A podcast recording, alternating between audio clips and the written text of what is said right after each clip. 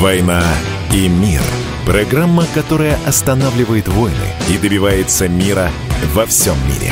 Ведущие Дмитрий Гоблин-Пучков и Надана Фридриксон.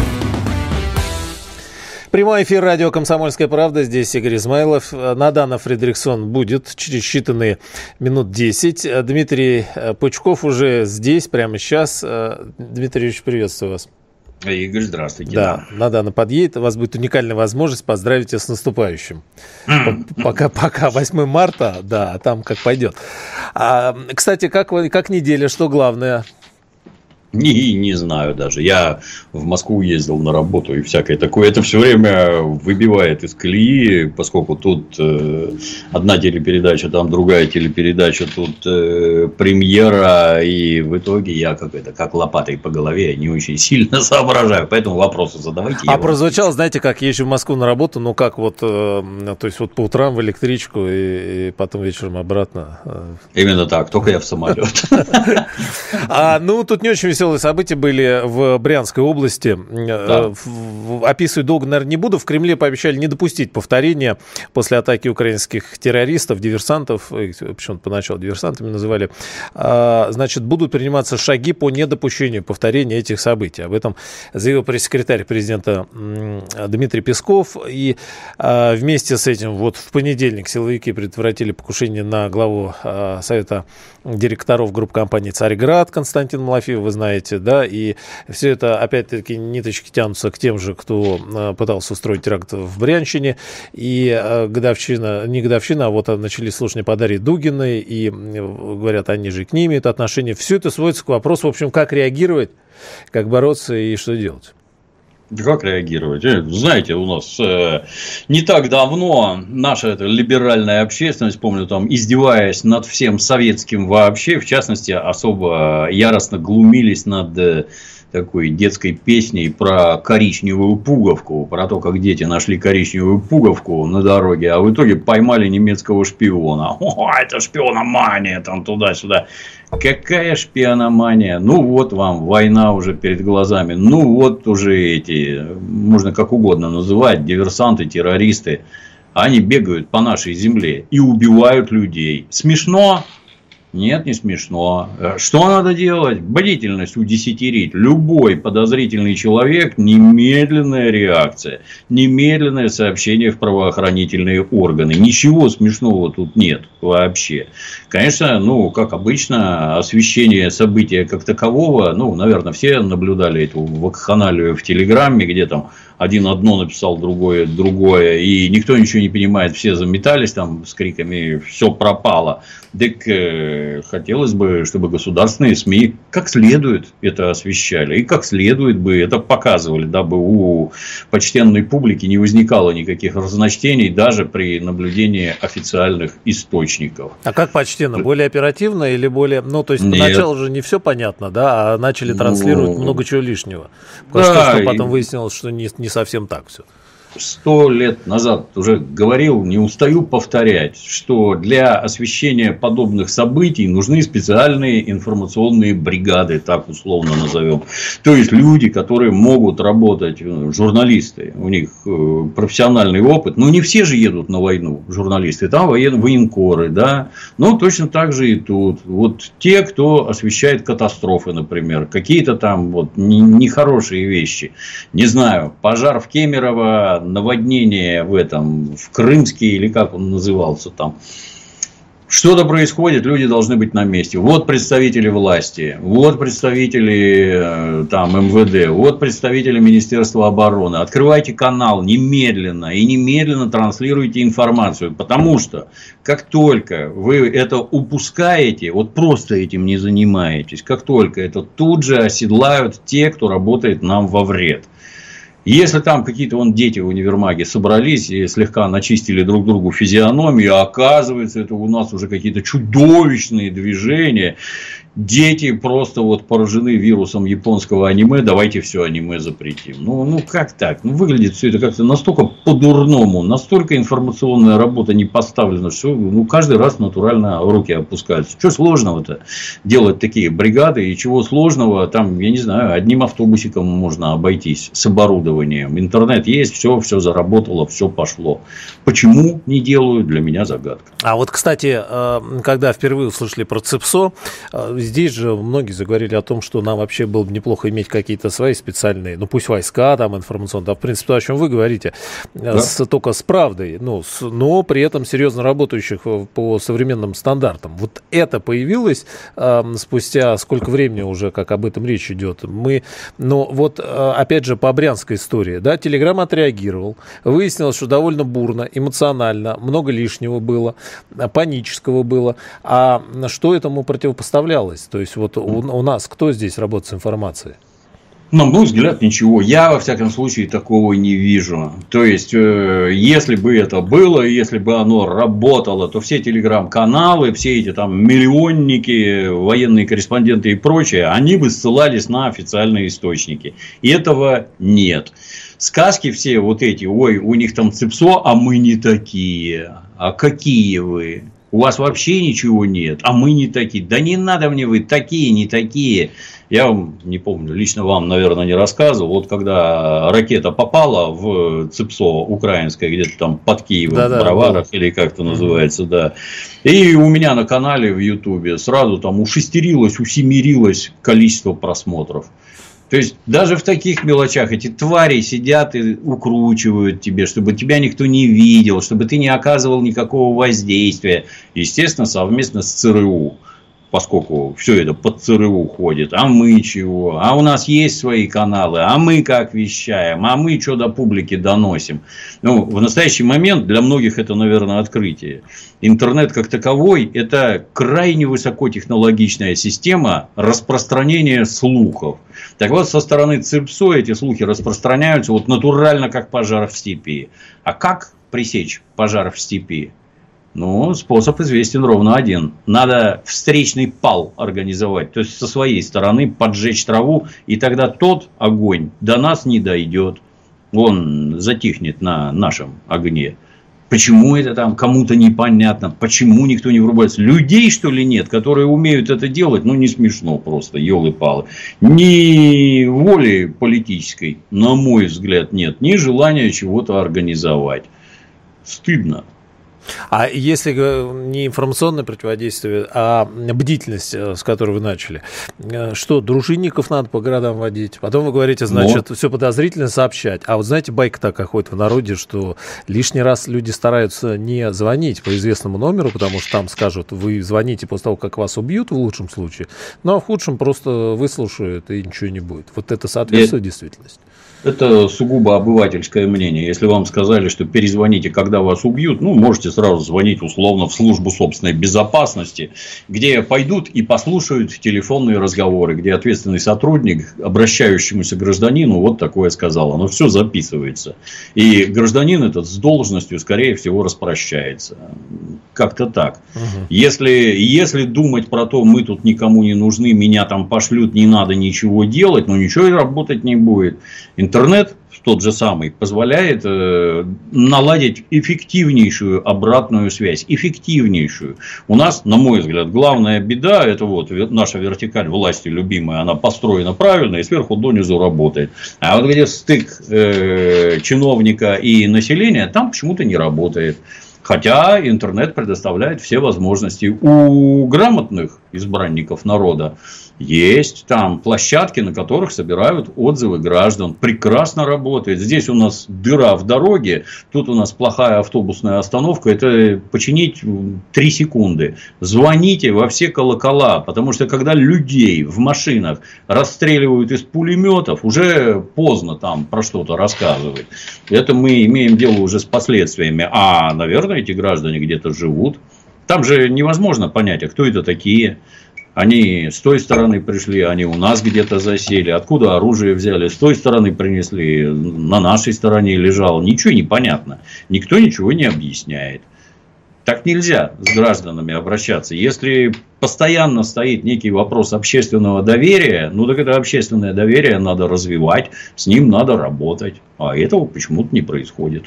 Для меня, повторюсь, загадка. Да, это интересно. Ну и, и тогда продолжая тему контакта, вот этой вертикали. Президент оценил идею паспортов семей мобилизованных. Некоторые губернаторы рассказали, что такой опыт есть. Э, составляет специальный социальный паспорт семьи военнослужащего или вернувшегося, или находящегося сейчас на специальной военной операции. Туда записываются все, что ему нужно, любые потребности от стиралки там до школы, вуза и так далее. И дальше, э, значит, вопросы, которые необходимо решать.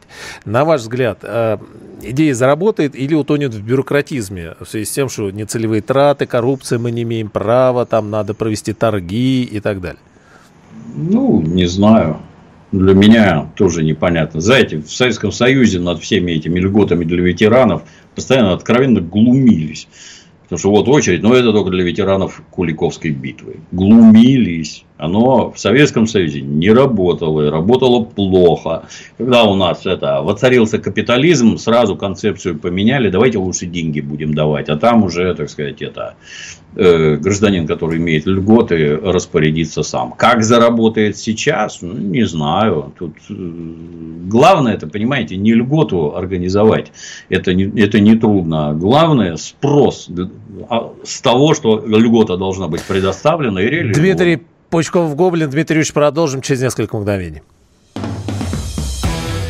«Война и мир». Программа, которая останавливает войны и добивается мира во всем мире. Ведущие Дмитрий Гоблин-Пучков и Надана Фридриксон. Ну что, всем добрый вечер еще раз. С вами Надана Фридрихсон, которая успела на этот поезд счастья. И по-прежнему Дмитрий Пучков. Дмитрий Юрьевич. Здравствуйте, Надана. Здравствуйте, здравствуйте. Послушала я, что вы обсуждали с моим коллегой, повторяться не будем.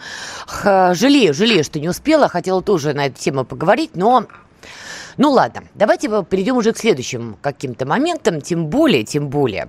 Э, мы тут подобрали тему про некого мужчину, который, казалось бы, издалека на вас даже чем-то похож. Ну, я имею в виду возрастом, статусом, положением и даже, наверное, где-то внешне, если так совсем издалека. Кто же это такой красавчик? Ох, не поверите. Это Познер, друзья. Это тот самый гуру журналистики Владимир Познер. Уж не знаю, кто как к нему относится, но у него действительно богатая биография в плане микрофона. Так вот, выступая, значит, на конференции, онлайн-конференции, он заявил следующее. Далее цитата. Мне очень стыдно за представителей моей профессии в России. Мне стыдно за то, что они делают, за ложь, которая представляется как правда, за пропаганду в худшем смысле этого слова. Я не должен это говорить, но я скажу. Я атеист, но если есть ад, то многие журналисты туда попадут, сказал Познер. Короче говоря, взял добрую, не знаю, половину российских журналистов и решил отправить в ад. При этом я почему полезла смотреть его цитату, он не имеет в виду западных журналистов, которые, видимо, по его мнению, по-прежнему занимаются чистой и прозрачной журналистикой. Вот как вы считаете, Познер пытается напомнить о себе? Или Познера что, года стукнули куда-то в темечко? Для чего была сказана эта фраза и для кого? Ну, как это говорят наши американские партнеры, look who's talking. Кто бы говорил, боже мой. Вот этот вот рупор пропаганды на Первом канале, он что, ну, чем-то ну, другим всю жизнь занимался, да. Это не он там в мозги помои заливал старательно. Я давно его смотрел. Я помню, это в оперчасти сидел, доносы фиксировал, а он там в какой-то передаче Маска еще выступал. Там такая ахинея. Это хоть стой, хоть падай. Есть специальная книжка, как она там, «Времена лжи» с Владимиром Познером, где там подробно все это разбирают, его мощнейшие полемические приемы и то, о чем он говорил ты кого это обвиняешь-то и в чем? Я согласен, многие попадут в ад, но журналисты, про которых он говорит, они с ним впереди туда попадут. Он первый пойдет, поскольку он по сроку службы самый старший среди них. Это он первый туда пойдет вместе с ними. Ты кто такой, чтобы там кого-то обвинять? Давай в тебя потыкаем палкой. И внезапно увидим вещи настолько нелицеприятные, что как-то грустно станет. При этом непонятно, а о чем конкретно речь-то, дорогой? То есть, если это федеральные каналы, а что на федеральных каналах журналисты должны говорить, в отличие от него? А что они там в новостях, например? Должны пропихивать украинскую точку зрения. Знаете, нам когда-то давно все время рассказывали, вот есть там вот в Британии такая журналистика невероятная просто, вы знаете, невероятная. Там журналист британский, он показывает ситуацию со всех сторон. И с этой стороны, и с той. А это только потому, что он уважает британского слушателя и зрителя. А зритель и слушатель там настолько умен в Британии, ну, в отличие от нас, баранов, что он сам может уже для себя вот определиться, на чьей он стороне там и прочее, и прочее. Ну вот и в эту чушь народ, который в том числе и гражданин Познер заносил, в эту чушь народ свято верил. А почему это чушь? Потому что при капитализме вы не поверите, СМИ, они кому-то принадлежат. И задача этих СМИ вовсе не доносить какую-то непонятную правду, неясно до кого. Их задача приносить владельцу деньги, а владелец этот, обладая огромными деньгами, оказывает некое воздействие на процессы в государственной власти. Да, буржуазия – это правящий класс. Ну, для многих открытие, но гражданин Познер, я уверен, дедушку Ленина все-таки читал и с основными тезисами всего этого знаком. Так вот, нет задачи говорить какую-то правду. И э, британские, британские СМИ, и американские СМИ. Вот посмотрите, как сейчас ярко видно. Они ходят строем и говорят то, что сказала власть, то, что выгодно для их страны, ну, с точки зрения нынешней власти. То есть, обслуживают правящий режим. Ну, если гражданину Познеру кажется, что где-то устроено не так, это, по-моему, вопрос медицинский. Как-то это надо таблетки поесть для прояснения рассудка. А заявлять подобное публично, ну, не знаю, сколько ему лет? За 80, наверное, Ну уже, да, да, он в летах так сильно. Да, да, да. То есть человек в таком возрасте не может проживать в каких-то иллюзиях. Ну, либо он осознанно это говорит, ну, либо что-то совсем нехорошо. С другой и в том и в другом случае это нехорошо. с другой стороны, может быть, э, доля, маленькая доля правды в его словах есть, ведь в конце концов в большой России есть разные журналисты. Есть те, кто пытается там фиксировать какие-то моменты и ретранслировать их. А кто-то, например, может э, два часа стоять в эфире и сжечь глаголом ненависти, например, да, неважно какой из сторон, неважно к морковке, к апельсину, к овечке доли, но неважно, находить объекты, прямо разжигать ненависть. Но ведь есть такое у нас? Может быть, все-таки доля правды действительно присутствует? Везде есть. Безусловно, везде есть. Есть ли в России, например, нацисты? Есть, конечно. Достаточное количество дегенератов самых разнообразных цветов и оттенков. И нацисты есть, да. Вопрос, нацисты у нас как? Диктуют государственную политику или нет? Или их на пушечный выстрел к ней не подпускают? Вот на Украине нацисты – это ядро власти. И ну, с чем сравнивает? э, Это все время интересно. Это как торговля наркотиками. Есть, есть, да. Проституция тоже есть, вы не поверите, да. Только они не определяют государственную политику. А вот, например, в этих замечательных странах, таких как Германия, Франция, Британия, США, у них почему-то украинские нацисты никаких вопросов не вызывают. Они прекрасные люди, они помогают им изо всех сил. Он 8 лет, 30 лет накачивали пропагандой нацистской, 8 лет поставляли оружие, загоняли туда инструкторов, учили убивать русских. Это что-то у Познера никаких это не вызывает противоречий. Все хорошо. Это же прекрасные страны. Там все благообразно устроено, как-то богобоязненно, хоть он и атеист. Да, все в строгом соответствии с тамошними свободами и прочее. Не, ничего там в башке не звякает? Нет, ничего не звякает. Почему? А потому что данный гражданин отстаивает вон, вон тамошнюю точку зрения, выгодную для иностранных государств. Вот он, он же не считает себя русским, если я правильно помню. И родина у него во Франции. Вот он на свою родину, очевидно, и работает. Хорошо. С чего позволения для меня загадка. Но, на мой взгляд, такие граждане у нас на федеральных каналах работать не должны. Кстати, надо посмотреть, продолжает ли он работать э, на российских федеральных каналах. Я просто давненько уже за этими следила. Надо будет посмотреть, как он живет за последний год. Окей, журналистикой более-менее разобрались. Возьмем пласт пропаганды. Мы с вами тоже много раз говорили, что пропаганда в наши дни нужна. Так уж получилось, что она есть во многих странах мира. Она работает и работает успешно. Американская, так точно успешная история. Надо признать, украинская пропаганда, если посмотреть на отклик в той же Европе или Америке, тоже успешная. Нашу пропаганду вы по пятибальной шкале насколько оцениваете? На три с минусом. Хотел сказать на два с плюсом, но два с плюсом нехорошо, три с минусом. Так, да. рассказывайте, почему так? Ну, ее надо правильно организовывать. Ее надо, для начала ее надо хотя бы организовывать. Хотя вот бы только, признать. Да, ну, это для многих открытие, наверное. Но это пропагацию, это термин из латыни, обозначает распространение. То есть, если вот мы с вами сидим и обмениваемся точками зрения на некий предмет, это мы распространяем свои собственные мнения, озвучивая свои точки зрения. Что плохого в распространении наших точек зрения лично от меня ускользает попытки сделать из этого какой-то жупел, вот пропаганда, это что-то настолько отвратительное, мерзкое, почти как тоталитаризм, при котором она работает. И то, и другое термины специально выдуманные, ну, не, не, не в том смысле выдуманные, они назначены для того, чтобы обозначать исключительно плохое. А оно не есть плохое. То есть Соединенные Штаты пропагандой заняты в, в планетарном масштабе. Знаете, когда какой-нибудь злой десептикон запрыгивает на Бруклинский мост и сшибает там американский флаг. А, представляете? И только американская армия может победить инопланетное вторжение. О, да.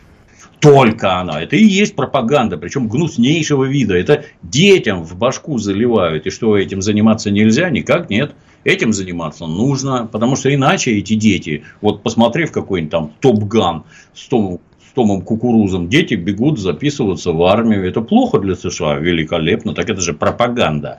Причем, ну, такая высокого достаточно класса. А у нас, значит, этого быть не должно. Потому что американцы нам говорят, что пропаганда – это плохо. Шлите лесом всех этих американцев. Свою пропаганду надо налаживать, развивать и требовать от нее серьезных результатов. Вот. Да, возможно, это что-то бы действительно поменяло. С политиками все понятно в Европе, в Америке, но повлиять на умы европейцев, вы же много с ними общались, мне кажется, что до них достучаться можно было бы, если бы мы, правда, поставили это на поток. Или думаете, уже все, глух, как в танке? Сомнительно. Тамошняя пропаганда перебьет нашу на раз. И никаких ключиков? Ну, стараться надо, это не говорит о том, что ничего не надо делать. Делать надо все время. Засылаем Дмитрия Юрьевича в Европу, значит, инкогнито, и ждем результатов. А пока у нас короткая пауза, скоро вернемся. Мир. Программа, которая останавливает войны и добивается мира во всем мире. Ведущие Дмитрий Гоблин-Пучков и Надана Фридриксон. Итак, мы с вами, мы продолжаем. Дмитрий Пучков, Надана Фредериксон. Слушайте, ну, коль уж мы в прошлой части заговорили про свободные радикалы и несвободные тоже, предлагаю перейти к нашей уже традиционной рубрике «Что на Украине?». А на Украине происходит следующее. И, кстати, не очень понятное. Для начала издание «Бильд» пишет, что между Зеленским и Залужным был жесткий спор по поводу Бахмута. Он же Бахмут, он же Артемовск. Уже, он же Жора, он же Юра. Значит, по данным этого издания, Залужный настаивал на том, что украинские силы надо выводить из Бахмута, ну а Зеленский стоял на, э, на том, что нет, обороняем и т.д. и т.п. Мол, нечем отчитаться перед кураторами. Ну, это я от себя уже добавляю предположение. Однако ж, чуть позже появилась другая информация, что главком ВСУ Залужный выступил за продолжение обороны, ну, по их мнению, обороны Бахмута, и за то, чтобы усилить там позиции. Что за биполярочка? То ли у прессы, то ли в голове Залужного и Зеленского. Ну, это же пропагандистский инструмент, как мы только что обсуждали. В рамках своего пропагандистского воздействия на население Германии они изображают, будто бы Зеленский и его подручный Залужный что-то там решают в организации боевых действий на Украине. Решают в организации боевых действий Соединенные Штаты, по команде которых Зеленский, надетый на руку, как мы уже неоднократно да. говорили, его, его дружок Залужный делают то, что ему говорят американские военные. Не они сами. Американские военные, а, поставляют разведывательную информацию, б, поставляют вооружение, В, поставляют боеприпасы, Г, учат украинских военных действовать на поле боя и всем этим пользоваться. Если кому-то кажется, что этот Залужный там чего-то решает, это точно такая же петрушка, как Зеленский. Что скажут американцы, то они и делают. Сказали американцы, вот стойте здесь. На кой черт этот Бахмут кому нужен? Ну, я могу предположить, значит, что эти украинские нацисты твердо осознают, что данные населенные пункты уходят от них навсегда. И территория эта уходит от них навсегда. И у них ровно одна задача разломать все, изничтожить инфраструктуру, развалить дома, убить как можно больше людей и после этого сбежать, если получится. Ну, такое могу понять. Да, это, так сказать, в русле того, как устроен мыслительный аппарат у этих дегенератов. Это можно понять. Все остальное, ну, что значит там, ой, решили это, ой, решили то, боже мой. Вы расскажите, сколько ваших солдат там убили уже. Очень расскажите. Много. Да, Очень. да, вот расскажите. И расскажите, стоило оно того или нет. Вы уже там покойников своих в городах, посреди городов, в парках хороните, потому что до кладбища не дотащить там ничего. В парках уже хоронят. Ну, отлично получается. И тут у нас дискуссия, вы знаете, защищать или не защищать. И говорит это вдогонку еще ровно об одном, что его придется оставить Ничего с этим нельзя. Его придется оставить. И это тоже будет преподнесено как результат демократической дискуссии. Мы обсуждали. И победило вот такое мнение. Не русские на поле боя. Не-не-не, никак. Такое мнение победило у нас вот при демократичном обсуждении. Ну, чушь собачья. Их вообще слушать нельзя. Ну, насчет Бахмута тут я скорее соглашусь. Рано или поздно они его потеряют. Просто вопрос цены, которую украинцы за это заплатят. Там действительно огромное количество погибших украинских военных, представителей теробороны, то есть людей не очень вообще подготовленных к боевым действиям. И их офицеры, как водится, где-то подальше от первой линии, отдают какие-то бесценные указания. Часть из них, например, Бахмут покинула. Но, понимаете, когда мы говорим про Бахмут, Бахмут, Артемовск, складывается тоже такая картина, что мы идем вперед, все идеально, победа не за горами. Но это же не совсем так. У нас сложная обстановка на Авдеевском направлении, на Маринском направлении. И последнее время разная американская пресса начинает пописывать, что украинцы перейдут в контрнаступление. Понятно, что они это пишут не потому, что они об этом ну, мечтают, потому что, видимо, есть какой-то сигнал эту тему прокачивать. Так допускаете ли вы, что украинцы соберут тот самый кулак или кулачище, или, не знаю, кулачок, и все-таки могут попытаться прорвать нашу линию обороны? Ну, как скажут американцы, так они и будут делать, безусловно, да. Их, их, повторюсь, никто не спрашивает, что они там хотят и чего они там не хотят. Тренируют их, не тренируют. Прилетевший снаряд калибром 152 миллиметра порвет всех. Запихивайте туда какой-нибудь спецназ, запихивайте туда тероборону, дедушку 70 лет или пацана 19-летнего, достанется всем. То, что убегают офицеры, абсолютно нормально. Офицер может подготовить новых солдат, а вот этих барбосов, ну да, ну сдохли, ну что делать, да. За великую украинскую идею надо сдохнуть, у них культ смерти там, да, надо сдохнуть. И вот бегут и дохнут. Тут перед американцами еще шапку снять. Это ж насколько круто у них поставлено промывание мозгов, что всю страну надо довести вот до такого уровня дебилизма, чтобы люди сами бежали подыхать. Ну, то есть Будет контрнаступление ли... могут устроить? Обязательно. Я считаю, что обязательно устроят. Тут, э, опять-таки, момент в другом. Вот они там как только заверещат, например, что у них снарядный голод, укронацисты. Это о чем говорит? Это говорит о том, что они снаряды где-то копят для чего-то. Угу. Не, не просто так, а вот их нет. Они их где-то для чего-то копят. Ну, наверное, для контрнаступления, безусловно. Задача у них отрезать Крым по На Запорожье суше. будут наступать, да, получается. Да, вы, выйти к Азовскому морю и перерезать сухопутные пути на Крым. Ну, тут опять-таки вопрос. Вот, э, понятно, у американцев там спутников богато висит, а у нас вместо спутников надо было Сталина разоблачать и рассказывать про ужасы гулагов и коммунизма. Не надо спутники строить, это абсолютно чуждое. Но, тем не менее, они у нас есть, эти самые спутники. И разведка у нас есть. И подумать, что у нас никто не знает, что там что-то готовится, где-то они там сосредотачиваются, ну, добро пожаловать.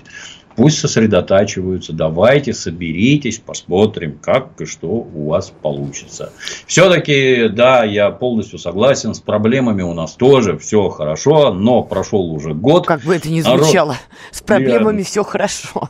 Да, народ у нас уже натренировался, военные понимают, чем они там занимаются, что делают, и я уверен, что этому контрнаступлению будет организована такая горячая встреча, что этот их Бахмут покажется детскими играми. А если параллельно вспыхнут другие события, ну вот Приднестровье мы тоже с вами как-то а... обсуждали, или, не дай бог, Карабах, просто сегодня вот свежие новости, сейчас цитирую по тому, что публикуется. Военные Азербайджана 5 марта обстреляли автомобиль сотрудников сотрудниками правоохранительных органов Нагорного Карабаха, сообщает Министерство обороны России. Далее было сказано, что начались перестрелки между азербайджанской и армянской стороной, но российские миротворцы прекратили боестолкновения в зоне Нагорно-Карабахского конфликта, в результате которого трое погибли и один ранен. Это тоже цитата по Минобороны России. Ну, то есть, видите, и здесь тоже начинается вот такая мелкая вспышка. А если единовременно?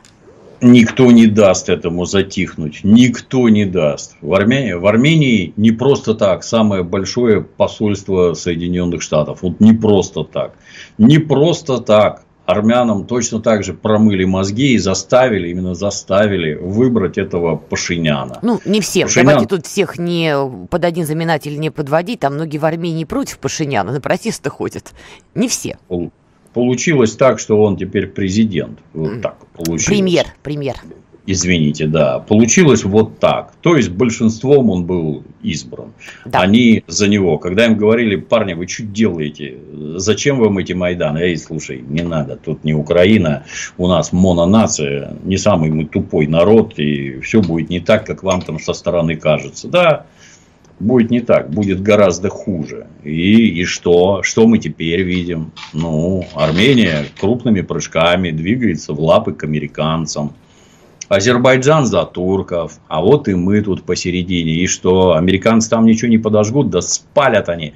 Точно так же, как спалили Украину, спалят и Армению. Армян жалко. У меня среди армян масса крайне вот, замечательных людей, знакомых, по бизнесу вместе много лет трудились. И, и вот теперь наблюдать такое. Зажгут, зажгут все.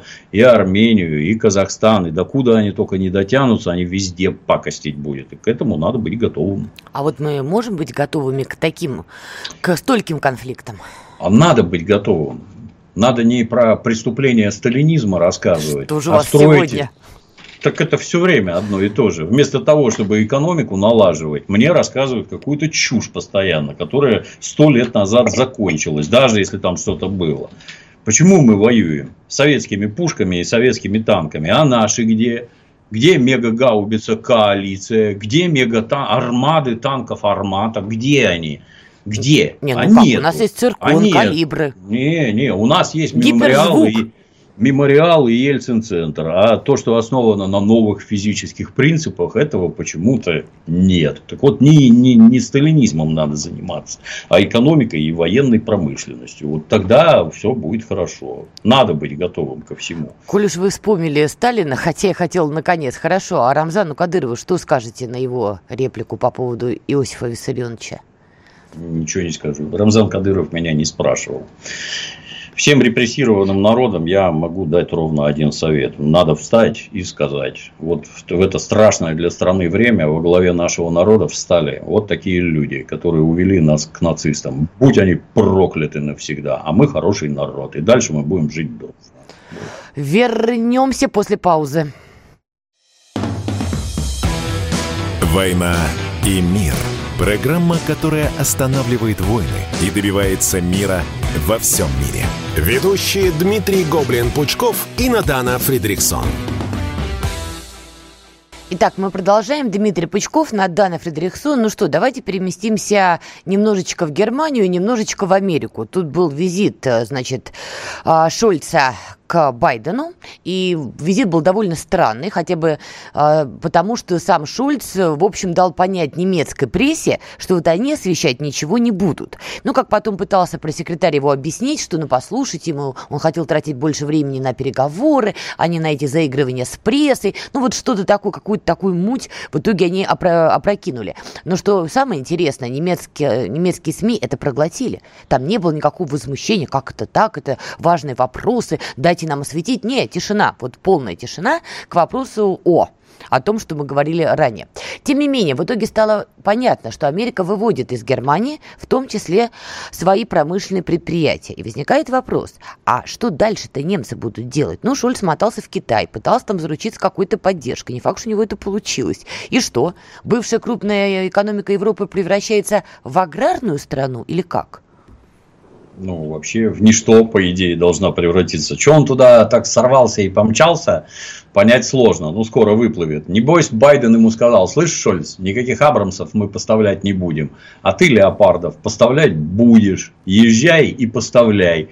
А Шольц завизжал, небось, а как вот вы там северные потоки взорвали с нашего согласия, а теперь тот газ, который вы нам поставляете, он в 4 раза дороже. А вот так сказал ему дедушка Байден. А вот так, Шольц, да, и теперь твоя, вся твоя продукция будет неконкурентоспособной. А как же так, кричит Шольц, а от нас весь крупный бизнес уходит к вам. Да, сказал Байден, и уйдет. А если ты будешь артачиться, мы еще и банки, поскольку вся банковская система э, Германии, она находится под США, мы еще вас и там поддушим. Поэтому вали отсюда, колбаса ливерная, делать будешь то, что тебе сказали. И повалил. И да, совершенно справедливо. Вся немецкая пресса, которая безусловно свободна. Там нет никакой пропаганды вообще, даже вот никак. Опять встала строем, отдала, взяла, так сказать, под козырек и замаршировала в нужном направлении. Сказано молчать и молчат. И так, что характерно, всегда, по всем абсолютно вопросам. Ну вот теперь просто яснее видно стало. Кранты Германии, кранты. Э, ну, смотрите, кранты Германии, это звучит на самом деле пугающе. Тогда, значит, и многие страны Евросоюза пострадают. Я не просто так проговорила, они долгие годы были локомотивом Евросоюза, экономическим локомотивом. Если им плохо, остальным еще хуже. Тут я бы это все-таки акцентировал внимание граждан на том, что когда обсуждаются всякие бахмуты, бахмут это само собой честь и слава нашим парням, которые там бьются как львы. Но основные события происходят вот в Индии, куда поехал товарищ Лавров побеседовать. И то, что происходит в Германии, это как раз э, следствие того, что происходит под этим самым бахмутом. Тут не надо кричать, а вот давайте там ядерными зарядами там быстрее, скорее по 100 километров в день наступать. Нет.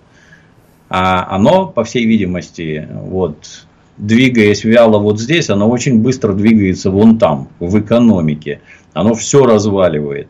И то, что валится Германия, ну, немцам я могу сказать одно. Парни и девчонки, все, кто жили в Советском Союзе, хватайте, да, нет, этих не надо. Хватай, хватайте манатки и бегите обратно в Россию, пока не поздно. Бегите. Ничего хорошего вас в этой Германии больше не ждет.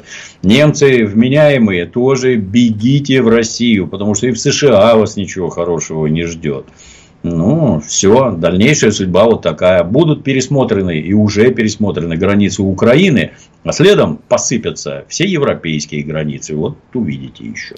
Кстати, в Германии же еще проблема большая с этими беженцами, которые в свое время Меркель нагнала, которые привыкли получать пособия. И мы примерно предполагаем, как они отреагируют, когда им заявят, вы знаете, ваши пособия сокращаются или вообще отменяются. А с такими темпами Германия долго не сможет их выплачивать. То есть теоретически в Германии может наступить такой Ближний Восток на минималках. Я имею в виду вот именно конфликты на улицах и план пламя вот это протестное. Ну, не просто же так туда этих граждан из Африки завозили. Ну да, их имею в виду. Тут же, да, миллион раз обсуждали, что, ну вот немец, его веками выращивали в дисциплине, строгости в отношении к себе, честности и всякое. Там масса положительных черт у европейцев. Вот он может работать на а, тамошних автопредприятиях и выпускать чудесные автомобили немецких марок. Ну а тут приехали парни, которые даже коз пасти не хотят. Они зачем?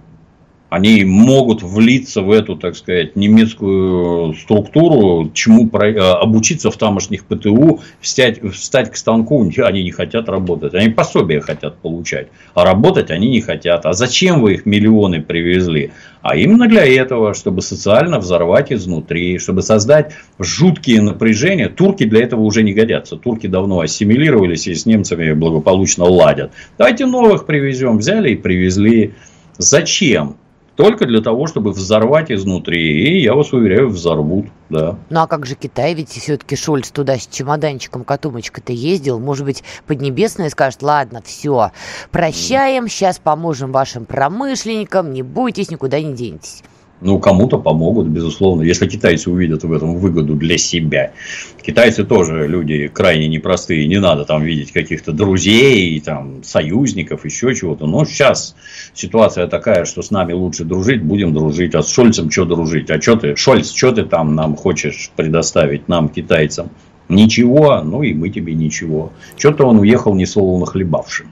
Ну, кстати, да, вид у него был очень печальный. Хорошо, еще один вариант развития событий, пока ближневосточные ребята не начнут маха- махать отрезанными бородами друг у друга. Может быть, попытка, ну, пошло уже звучит, но попытка сменить власть самой Германии промышленники, в конце концов, немецкие, поняв, куда уже ветер подул, может быть, скинутся, чтобы сменить элиты и привести к власти более прагматичных игроков? Посмотрим. Ну, тамошние, если вот такие вот пришли к власти в Германии, которые эту самую Германию откровенно пихают в пропасть, то а как там, тамошний правящий класс, он к этому причастен или нет? Или Германией правит не германский правящий класс, а американский правящий класс, как это теперь очевидно. А их никто не спрашивает. Вот северные потоки взорвали и кричат, что это русские газопроводы. Они не совсем русские. Там немецкие деньги вложены, огромные, миллиарды евро. И что? Кто-нибудь вякнул что-нибудь? Нет, гробовая тишина. А почему?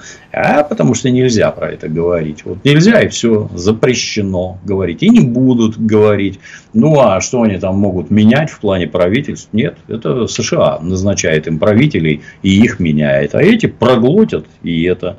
Кранты, кранты. Вообще, на самом деле, по-хорошему могли бы и мы вмешаться, ну, как минимум, мы с вами, что называется, на донате денег и помочь немецкой революции. Но учитывая, что в любом случае турбулентность в этой стране, она мимо нас не пройдет. Ну, да. так, так уж исторически сложилось. Так, может быть, нам на предупреждение уже пойти и не доводить до греха, когда там опять свастики начнутся на официальном уже уровне, потому что вот эти ближневосточные ребята замучают всех насмерть. Может быть, поможем как-то? Помочь можем только предоставлением места для жилья. Бросайте все, дорогие немцы, бегите в Россию. Здесь вы счастье свое найдете, а там нет. Ну, что-нибудь здесь они точно найдут. Ну, хорошо, продолжаю эту тему, только от частного к общему. Тут Дмитрий Медведев опубликовал статью на сайте «Единой России», которая называется следующим образом. Мы вместе с другими странами можем вбить последний гвоздь в крышку гроба неоколониальных устремлений западного мира. Короче говоря, предлагает нам Дмитрий Анатольевич э, бороться с этим явлением неоколони... не... неоколониальным и искать новых партнеров. Мне лично кажется, что идея преждевременное, поскольку разрушение старого колониального мира, как мне кажется, означает череду жестких конфликтов между участниками разных колоний, которые начнут грызться за, за каждый сантиметр и миллиметр земли, ресурсов и всего остального. Это произойдет вне зависимости от того, жестко это не жестко, все равно все будет разваливаться и все все будут делить. А система их неоколониализма, она совершенно очевидно разваливается. Вот отказ от доллара, например посыл подальше ваших этих всех инициатив. Там, да, у нас тут свобода, демократия, до свидания, а нам есть нечего. Нам бы сначала с едой вопросы решить. Без ваших этих там неправительственных организаций, Соросов и прочего. Хорошо у вас в Соединенных Штатах, поздравляю, наворовали, хорошо. Больше мы вам воровать не дадим. При этом, ну, вот там НАТО дружно воюет против России на Украине, и западные государства, их вассалы – ну хорошо, сколько их там? 54 штуки. А, а сколько миллиардов человек это не поддерживает? Это вот это НАТО, это вроде как 15% от населения Земли. А все остальные нет, их не поддерживают. А Вот. мир и не не будут поддерживать. Мир не Покатится, естественно, В война будет, да, и, и во многих местах будет. Как Черчилль говорил, ничего не могу вам обещать, кроме крови, пота и слез. Вот и тут то же самое. О себе думать надо. Например, впереди 8 марта, с чем я вас надо и поздравляю. Будьте всегда так же прекрасны. С наступающим вас праздником. Спасибо, Дмитрий Юрьевич. Вас, так сказать, с прошедшим Днем Защитника Спасибо. Отечества. Хотя скажу жуткую вещь, и в меня полетят разные камни. Не люблю я праздник 8 марта, если честно. Как-то вот Он мне... хороший. А Вот что хорошего, понимаете, женский день. Вот я этого не очень, не очень понимаю. Ну, Окружить заботой, поздравить и все а, такое. 364 дня не будем окружать, ну, ну один Нет. день в году. Можем, кстати, обсудить с вами тенденции феминизма, но через неделю. Все, услышимся. Счастливо. «Война и мир». Программа, которая останавливает войны и добивается мира во всем мире. Ведущие Дмитрий Гоблин-Пучков и Надана Фридриксон.